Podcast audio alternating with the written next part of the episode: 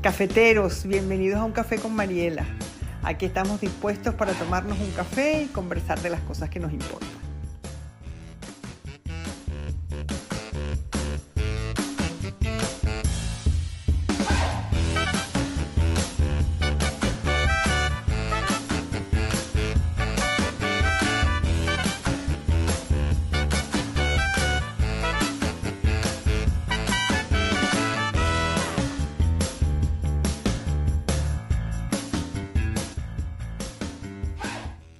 Tenemos preguntas pendientes de la vez pasada, entonces les cuento lo que vamos a hacer hoy. Vamos a empezar a responder las preguntas que me fueron llegando de la vez pasada, que no dio tiempo a responder o que no hicieron en su momento. Y después vamos a entrar en el tema de la infidelidad. ¿Ok? Y no van a ser tres veces que vamos a hablar de celos, van a tener que ser cuatro. Porque hoy vamos a hablar de una cosa y después quedan dos más que son indispensables. Y si quedan tres, tres o cuatro, cuatro. O sea que vamos a hacer lo que sea necesario, pero lo vamos a hacer con calma y con tranquilidad porque mm, quiero que poder explicarme tranquilamente. Vamos a ver las preguntas. Una, entiendo lo que dices de que la vida es dura y es así, y hay que aceptarla. Entiendo que cada caso es cada caso. Pero parece que la única salida fuera acudir a un psicoanalista o a un psicólogo. ¿No hay alternativa? ¿Alguna manera de prevenir? Bueno, yo les cuento. Si hay una rama de la medicina o de la psicología que es preventiva o que se ha dedicado a estudiar las posibilidades de la prevención, es el psicoanálisis. Nos hemos eh, dedicado a estudiar niños, a estudiar bebés, a ver cómo se comportan, a ver qué pasa así, qué pasa cuando, y los hemos estudiado en vivo y en directo tal cual.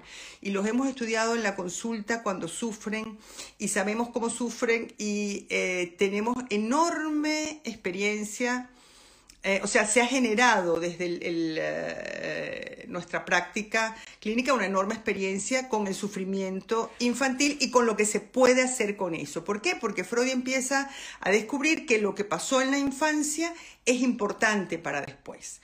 Entonces, por supuesto que hay cosas que hacer. A ver, yo escribí un libro que se llama Un año para toda la vida, que habla del primer año de vida del bebé. Tampoco quiero decir con esto que lo que pasó ese primer año sea una condena y que de ahí no se pueda salir. Pero ese es un libro preventivo, ese es un libro dedicado a la prevención. Y así como hay, ese, ese fue el que yo escribí, pero es que hay pues cientos eh, de consejos, de cosas para prevenir. Una vez que uno está sumido en la situación, eh, ¿cuándo es que yo pienso que efectivamente hace falta acudir al psicólogo? Hace falta cuando uno está enredado en algo que repite una y otra y otra vez. Cuando las cosas se repiten sin descanso, eh, es porque hay un nudo en el pasado que no hemos sido capaces de deshacer o de desatar. Hay un nudo de contradicciones, de paradojas mentales, de cosas que queremos y no queremos a la vez, de cosas que buscamos eh, aparentemente y mm, en realidad lo que buscamos son otras. Entonces, cuando nos vemos atrapados en situaciones que nos impiden la vida, que nos dificultan la vida, que nos la interrumpen, eh, ahí es que cuando hay que pedir ayuda. Yo opino que la mejor ayuda es la de un psicólogo. Y puestos a ir a un psicólogo, mejor alguien que tenga una formación psicoanalítica, bueno, porque es lo que yo he hecho, lo que he estudiado, me he pasado la vida entera en eso y es lo que me creo. Eh, pero hay montones de maneras, cada quien encuentra su forma, bueno, pues o medita o busca. Lo importante es que hay un momento en la situación vital de cada quien en el que uno tiene que dejar de echarle la culpa al exterior, al destino, a lo malos que son los demás o incluso a lo malos que fueron mi mamá y mi papá, mis padres, etcétera, y empezar a mirarse a uno mismo y ver en qué consiste la propia participación en el sufrimiento.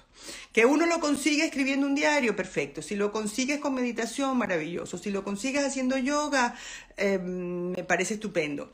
Lo importante es que le demos, así como cuando uno en el teléfono móvil tiene la cámara apuntando a un lado y cuando uno quiere hacer un live tiene que darle un botoncito para que la cámara apunte a otro. Bueno, eso hay que hacerlo con la visión que tenemos nosotros.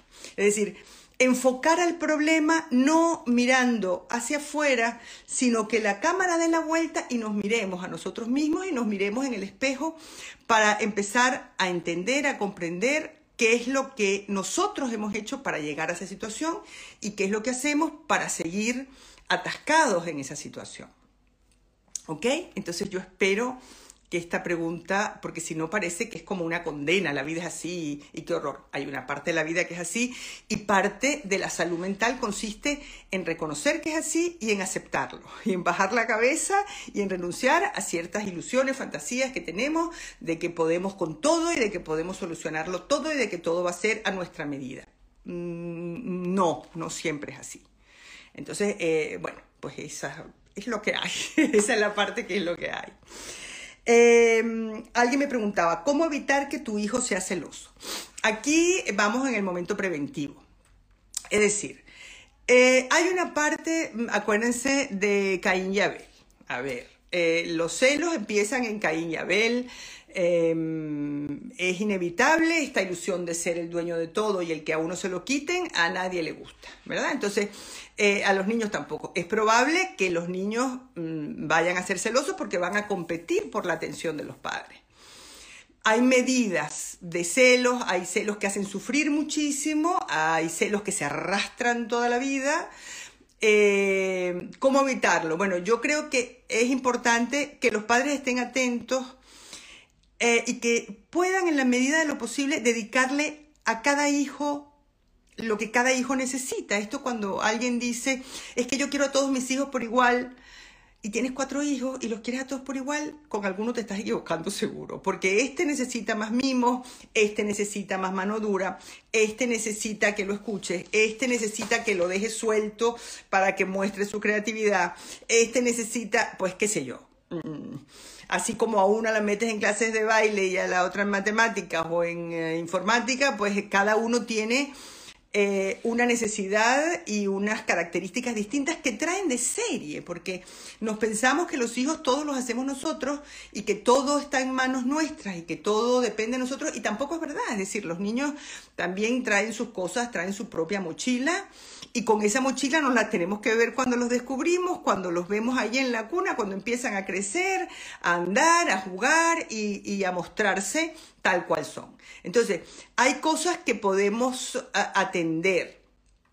A mí me parece, por ejemplo, que tener espacios de intimidad con cada hijo, de intimidad significa vamos a merendar hoy tú y yo, o vamos al fútbol tú y yo, o yo soy quien te lleva a las clases de no sé qué. Y entonces, mientras que tú te llevo a las clases de baile y volvemos de las clases de baile, pues eso que conversamos, eso que hablamos, y aquí no viene tu hermano, o aquí no viene tu hermanita. Entonces, esos momentos, o hoy merendamos, hoy, hoy vamos a hacer tú y yo tal cosa. Ese tipo de cosas ayuda mucho a que cada uno sienta que tiene su propio lugar, aunque no sea el mejor de los lugares, aunque no sea un lugar de exclusividad, pero que tiene un cierto espacio propio. Yo recuerdo una paciente que yo tuve, que era hija de un personaje eh, eh, importante español eh, del País Vasco que tuvieron que emigrar a Francia. Fueron, cuando la guerra civil, tuvieron que emigrar a Francia. Y em, eran muchos hermanos. Eran ocho hermanos y vivían en un apartamento, en un piso muy, muy pequeño. Y ella me contaba cómo su madre había puesto en la parte de atrás de la puerta de la cocina un, como una especie de cartelera donde cada uno tenía una bolsita. Había ocho bolsitas, una para cada uno de los hijos. Entonces, en un espacio tan pequeño donde la competencia tendría que haber sido férrea, seguramente, esa madre consiguió que cada hijo tuviera su propio espacio y tuviera esa bolsita que era solo de él y era un momento como de intimidad y algo donde la madre había pensado en cada uno de esos hijos. Tuve otra paciente que eran 10 hermanos y que la madre escribió un cuadernito chiquito para cada hermano. De manera que cada hermano en su momento descubrió que había un cuaderno dedicado a él donde hablaba de las cosas de cuando eran pequeños, etcétera, etcétera. O sea que con los celos no las tenemos que ver siempre, pero hay maneras de em, eh, palearlos. Pues. A ver, ¿qué pasa con los hermanos gemelos o mellizos? Bueno, es complicado porque eh, por una parte ellos tienen el mismo anhelo de exclusividad que un eh, bebé que nace solo, a la vez vienen acompañados desde que nacen y bueno, reza lo mismo que comenté antes, es decir, que es importante que cada uno pueda tener su propio espacio y que cada uno pueda ah, mm, mostrar sus peculiaridades y sus particularidades, porque aún en los hermanos gemelos idénticos, cada uno o cada una tiene su particularidad y su peculiaridad y su manera propia y personal ah, de ser. Entonces, es un poquito más complicado, sin duda, porque no hay espacio, no hay brazos para dos a la vez, no hay... Eh, es más complicado, pero no es imposible. Em, bueno, yo creo que de las preguntas lo vamos a dejar hasta aquí. Queda alguna más que la dejamos para la próxima vez porque si no, no vamos a hablar de la infidelidad, que es lo que hoy, el tema que tenemos hoy pendiente, que es bien importante. La infidelidad es una fantasía universal. O sea, uno, desde que eh, mm, sucede lo que les contaba el otro día del triángulo edípico, es decir, mamá, papá, eh, hijo o hija, eh, ya esa fantasía de tercero, de un tercero, siempre como fantasía está en la cabeza. Como fantasía de, aunque yo esté casada con este, igual encuentro al verdadero hombre de mi vida en otra parte, me está esperando en otra parte. O conozco a alguien y digo, uy, no será esta la mujer de mi vida y yo con esta señora aquí. O, sea que a nivel de fantasía, la posibilidad de una infidelidad, sobre todo a unas ciertas edades, pues siempre a nivel de fantasía siempre está. Otra cosa es llevarla a, llevarla a cabo o ejercitarla o estrenarla, no, no es menester. Eh, pero bueno, como fantasía siempre está, de manera que tampoco tenemos que asustarnos cuando aparece eh, como fantasía. Aparece como fantasía de uno mismo ser el infiel o uno, o uno ser víctima de una infidelidad. ¿Por qué? Porque ya hemos sido víctimas de una infidelidad con la mamá, como vimos la vez pasada con lo de Pablo, ¿verdad? Entonces, esto aparece en lo que es el triángulo edípico. El niño pasa de ser uno con la madre porque él necesita sentir que es uno con la madre, que él es que la madre le pertenece, que él es dueño de la madre. Eh, es decir, que todos sus cuidados y toda mm, su alimentación y todos eh, los cuidados físicos y, afectivos que recibe, él los tiene porque él es así, no porque alguien se los da, o sea, todavía no son dos. Y cuando empiezan a ser dos, que él descubre que mamá es distinta y que mamá es autónoma, ya son tres, ¿verdad? Entonces, es distinto esto cuando le ocurre a la niña que cuando le ocurre al niño. Es decir, el niño lo tiene más fácil porque el primer objeto de amor siempre es la madre, de manera que el niño ah, tiene, se enamora primero de la mamá como primer objeto de amor por, por necesidad, después de la mamá como objeto a quien seducir y el papá es un rival primero y después una figura de identificación. La niña lo tenemos más complicado porque primer objeto de amor es la mamá, ese momento en que somos una, después la mamá pasa a ser rival porque el segundo objeto de amor es el papá, nos enamoramos del papá y después eh, la mamá entonces que había sido objeto de amor tiene que ser rival, eh, tiene que ser objeto de identificación, o sea que es mucho más complejo. Nosotras lo tenemos más complejo. Eh, no me voy a detener aquí, si quieren que nos detengamos, tenemos otro café en torno a esas diferencias. Bueno, ¿qué pasa con las infidelidades? ¿Cómo pueden ser las infidelidades? Las más llevadas, las más usuales, las que más suenan por ahí. No, no solo, suenan las infidelidades, suenan siempre por los dos lados, ¿no? Pero es un hombre con dos mujeres. Es un hombre y dos malqueridas, se llama la canción de la infidelidad. Y, y el bolero que la representa ¿verdad? Es lo el que yo pongo en Mujeres Malqueridas, que es Corazón Loco. Es decir, yo no puedo comprender cómo se pueden querer dos mujeres a la vez y no estar loco. Y él lo explica. Él dice, el corazón loco lo explica. Dice, uno era el amor sagrado, compañera de mi vida, esposa y madre a la vez. Y la otra es el amor prohibido, complemento de mis ansias y al que no renunciaré.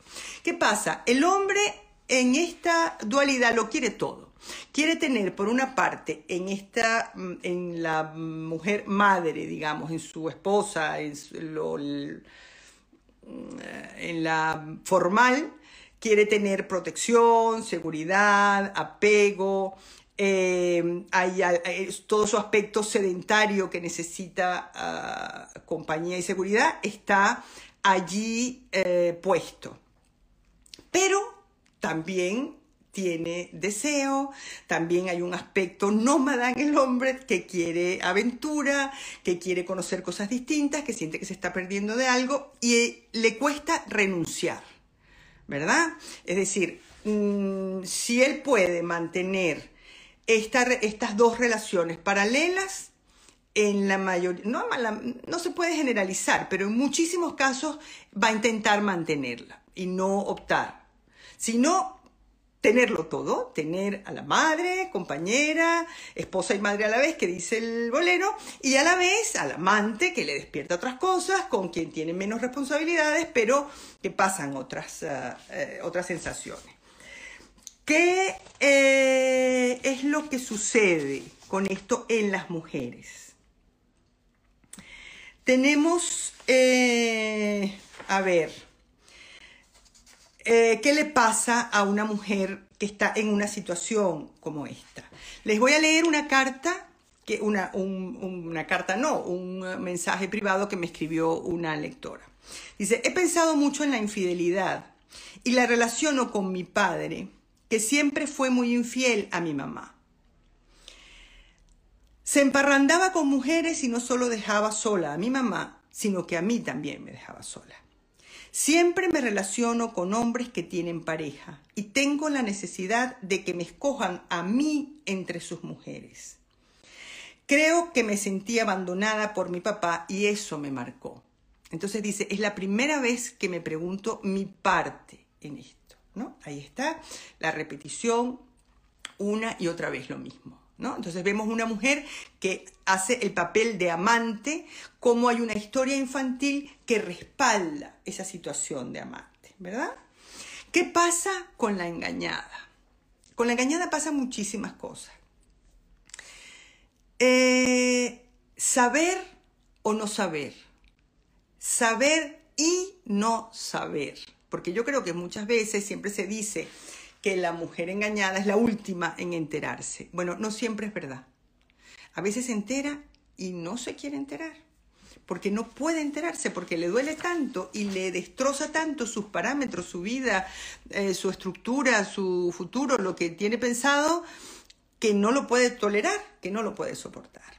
Entonces, aquí hay una cosa que es muy importante y es ah, que la verdad duele pero es que la mentira enferma. Esa es una frase que no se les olvide. La verdad duele y a veces duele muchísimo, pero la mentira es más perniciosa. Lo que pasa es que la engañada, porque normalmente el amante sí sabe de la existencia de, la mujer oficial, aunque sea novia, lo que sea. La, la, amante, la nueva, la otra, sí sabe de la existencia de la oficial.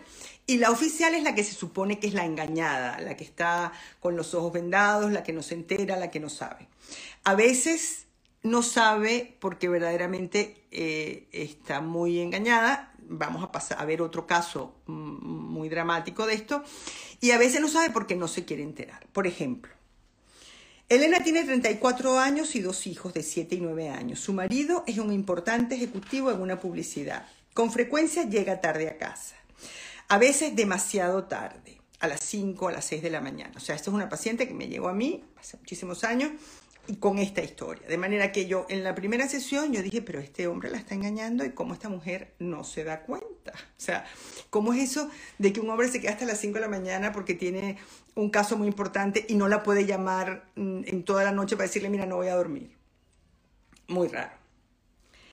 Eh, los fines de semana siempre está pegado al móvil, recibiendo y dando mensajes porque es que el trabajo lo tiene acosado. Eh, está de mal humor, exasperado con ella, exasperado con los niños. Entonces él dice, yo sospecho que puede tener a otra. Le pregunté y él lo negó, así que mm, él me explicó que era que había tenido trabajo y me quedé tranquila. Em, el marido le dice, yo me mato a trabajar para ti y tú me sales con esto. En un verano, tienen un grupo de amigos, en un verano, eh, una amiga que está casada con el compañero de trabajo de su marido, em, le dijo toda la verdad y le dijo, mira, eh, que sepas que es que tu marido tiene un affair con una de la oficina. O sea, que no es que llega tarde porque está trabajando, no es que llega, sino que verdaderamente tiene un affair. Y ella, sí, ¿tú crees? No. Déjame, le voy a preguntar. Y fue y le preguntó al marido, oye, me ha dicho fulanita esto, ¿eso es verdad? Y dice, ay, ¿cómo le vas a creer a fulanita? Lo que pasa es que está celosa porque sabe que nosotros mm, nos va bien y está celosa. Ah, es verdad, es eso, va a ser eso. Y se quedó nueva, se quedó nueva. Bueno, pasó un tiempo, yo no soy quien para decirle, mire, abra los ojos, su marido le está haciendo infiel, eso no me toca a mí, yo soy quien para tratar de entender por qué le cuesta tanto siquiera imaginarse la posibilidad de que el marido la engaña. Finalmente, mm, bueno, fue una cosa mm, compleja. Pero bueno, em, lo importante es que esta es una mujer que no quería enterarse. Y hay gente que se entera de última porque no se quiere enterar, porque es tanto lo que está en juego y es tanto el dolor que supondría eso y tanto el descoloque que eso que supondría una situación así que no lo pueden tolerar y no, y no, esto no está pasando, esto no está pasando, yo no lo quiero ver, no, no está pasando. Él me dijo que no y eso no está pasando. Em, esto es una forma de eh, encarar eh, el ser eh, la engañada. Aquí les cuento otra, esto es una pregunta que recibí hace dos días. Mariela, sé que el tema de los celos, que sé que el tema son los celos de verdad. Y sé que he sido celosa, pero me contengo. Además, he tenido el radar bastante estropeado. Pero, ¿qué pasa si los celos son por causas justificadas? Cosas que son reales y te das cuenta, pero luego la persona te intenta hacer parecer como que estás loca. ¿Suele pasar siempre así o eso lo hace el don Juan que juega a dos bandas? Bueno, esto es una cosa terrible que pasa con muchísima frecuencia. Es decir, un hombre es infiel, su mujer empieza a percibir señales, eh, de pronto se siente invisible, o sea, tenía una vida sexual determinada y de pronto esa vida sexual desaparece, ella no entiende, pregunta, no, es que estoy cansado, es que no sé cuánto, no, el hombre llega tarde, el hombre huele a otra, de otra manera, y ella empieza a percibir mensajes, o sea, a percibir mensajes a veces y a descubrir mensajes en el móvil concretamente otras veces. Él lo niega todo y le hace sentir a ella que ella está loca, que, eh, que tiene el radar estropeado, que algo malo pasa en ella. Entonces, entre el deseo de no enterarse y el tú estás loca, la persona que es víctima de esta situación entra en una enorme confusión y empieza a dudar de todo lo que ella siente y de todo lo que ve. ¿Será que es verdad que estoy loca? Eh, sí, si él me dice que no me está engañando, pues no me debe estar engañando. A lo mejor estoy exagerando, a lo mejor esto no es así. Entonces, es verdaderamente una situación cruel con la otra persona cruel con la engañada. O sea, bastante crueldad se está ejerciendo con la engañada, con el engaño, como para sumarle el, eh, el recochineo de verdaderamente estás loca, ¿no?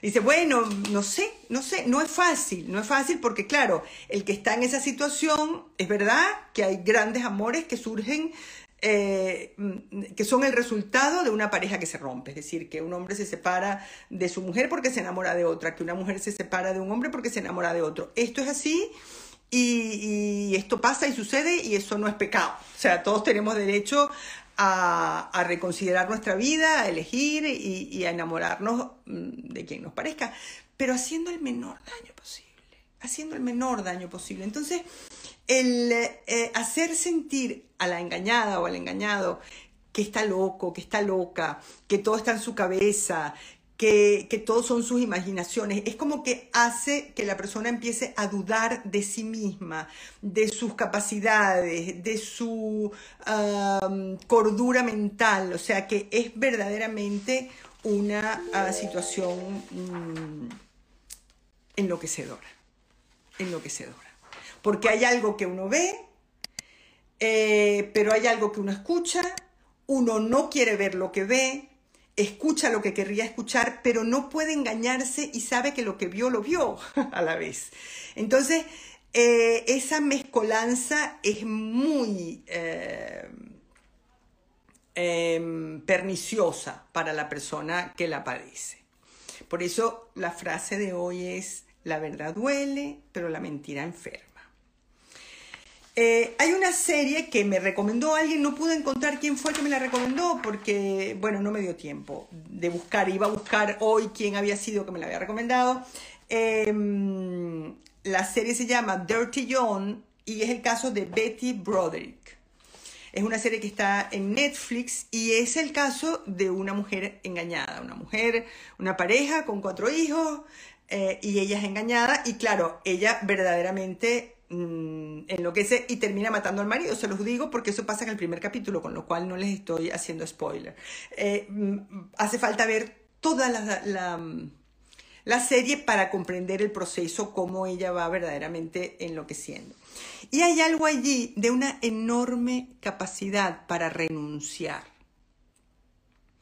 Porque eh, ella de alguna forma se comporta incluso como Medea, no sé si se acuerdan de Medea Medea, Jasón le pide a Medea que interceda por él, Medea lo deja todo por Jasón, intercede por él así al estilo griego, es decir, aquí matamos a quien haga falta y destruimos lo que haga falta destruir, pero yo estoy contigo con una sola condición, que siempre me seas fiel, tienes que serme fiel siempre. Y Jasón, que necesitaba de los favores de Medea, le dice, no te preocupes, que eso está hecho. Yo te voy a ser fiel toda la vida, no te preocupes por eso. Y por supuesto, mm, pues una cosa es lo que se dice y otra es la que se hace, de manera que el Jasón, después de todas las promesas de amor, pues incumplió sus promesas de amor. Y la rabia que se pilló la Medea con esta infidelidad, con esta ruptura de su promesa, de su palabra, fue tal que mató no solamente a su rival, que bueno, no es que esté permitido matar a las rivales, no estoy dando idea. Pero tú dices, bueno, mira, a la rival la odiaba. No, no, no. Terminó viendo a ver cómo hacía más daño, cómo podía hacer más daño a Jasón y terminó matando a sus propios hijos. Entonces, esto es un extremo, esto solamente pasa en las tragedias griegas. O sea, no, no solo, desgraciadamente no solo en las tragedias griegas, pero es un extremo de alguien que no renuncia, de alguien que no acepta la realidad. O sea, eh, vemos a, Betty en, el, en, la serie que va a un terapeuta, que las amigas la ayudan, que las amigas le dicen, o sea, no es que le falte apoyo alrededor, pero hay algo de ella que no está dispuesta a renunciar. Tengo una ex paciente, ya no es mi paciente, hace mucho que dejó de serlo, que mm, fue engañada por su marido, que la hizo sentir que estaba loca, etcétera, etcétera. Y está ahora, ya están separados, divorciados, pero bueno, mm, él está con otra, con la que estaba y él negaba.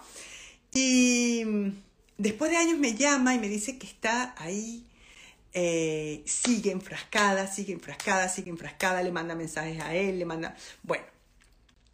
Y, y me pregunta, ¿tengo que perdonarlo? Y yo le dije, mire, el perdón está muy lejos, lo primero que tiene que hacer es renunciar. Renunciar, porque hay algo en esta protesta, en esta rabia, en este empeño de no vas a ser de otra, si no eres mío, no serás de nadie, o si no eres mía, no serás de nadie. Hay una dificultad de renunciar y de aceptar la realidad y de bajar la cabeza y de decir, esto es lo que hay. Y hay un intento infructuoso de buscar una cierta justicia. Y la justicia no existe. es que no existe aquí, ni existe. Yo, yo en la justicia divina ya no creo, nos quitaron el infierno. Y si nos quitaron el infierno, entonces no hay justicia divina porque eh, hay gente que solamente podríamos hacer justicia con ella si la mandamos directo para el infierno. Entonces no me digas que hay justicia divina si no hay infierno. No me cuadran las dos cosas. Entonces, em, vivir con esa verdad. Eh, volvemos a la primera pregunta. ¿Qué pasa? Entonces tenemos que conformarnos con eso. Bueno, tenemos que hacer un camino largo, lento y doloroso de duelo, de duelo, porque la renuncia pasa por un duelo. Bueno, yo creo que por hoy mm, yo uh, he terminado. Vamos a ver. ¿Alguien podría comentarme qué le pasó a Mariela? Llegué tarde. Ay, tan bella, yo te cuento. Murió un primo mío muy querido. Muy, muy querido. Hoy murió en Caracas de coronavirus y estoy un poquito estrujada del alma. Cuánto aprendo con tus cafés. Me encanta que aprendan con ellos. Y espero preguntas. Eh, ay, Reyes Octavio, tan bello. Aquí está. Estamos hablando de celos en los hermanitos. También hablábamos de celos en los hermanitos porque quedaban preguntas pendientes de la vez pasada. El tema es celos en los adultos. Mis tres hijos me preguntan quién es el preferido y yo les digo a cada uno por separado que es mi favorito. Bueno, cada uno es el preferido por alguna razón distinta. Eh... Hola, porfa, dejar guardado. No te preocupes que lo dejo guardado. Siempre los dejo guardados los cafés. Qué cantidad de gente querida. Ibe, Julie, Nelly. Salud estamos. Rosayeli, Isabel. Más preguntas. Como dices en Mujeres Malqueridas, ellos lo quieren toda y nosotros lo queremos a él. Y así nos va. Nosotros siempre queremos otra cosa lo tenemos ahí encima y si fuera otro. es cierto que cuando los padres son infieles, los hijos también suelen serlo y las hijas buscando relaciones con hombres infieles. Mira, eh, eh, fíjate que esta persona que me escribe me dice, ah, hay algo en su historia infantil donde su padre, que era infiel, la dejaba abandonada a ella y a su madre. Entonces, ella tiene una herida infantil allí que intenta ah, sanar a través de conseguir que un hombre se quede con ella, que un hombre la elija a ella. Para ella estar segura de que el hombre tiene que elegir, tiene que buscar un hombre que ya tenga a otra. Porque ella lo que hubiera querido es que su padre, entre el amante y su madre, hubiera elegido a su madre, y entre la madre y ella, lo hubiera elegido a ella, por supuesto, es lo que está de fondo, ¿no? Pero, en cualquier caso, el padre siempre es un hombre que tiene a otra, porque tiene a la mamá. Y eh, Em, cuando es infiel esto se multiplica, de manera que entonces lo que esta busca, lo que ella muy brillantemente, la primera, la persona que me preguntaba si siempre hace falta un psicólogo, bueno, esta con un café eh, que tuvimos con Octavio el otro día, ella se hizo la pregunta y se miró a sí misma y, se preguntó si sería por eso que siempre eh, buscaba parejas que ya tuvieran eh, que estuvieran casados. Te felicito, Mariela, siempre tan inteligente y tan bella. Lástima que por mi trabajo no puedo verlo completo, que sigas cosechando éxitos. Bueno, lo puedes ver después. Eh, siempre lo niegan, siempre lo niegan. Bueno, eh, sí.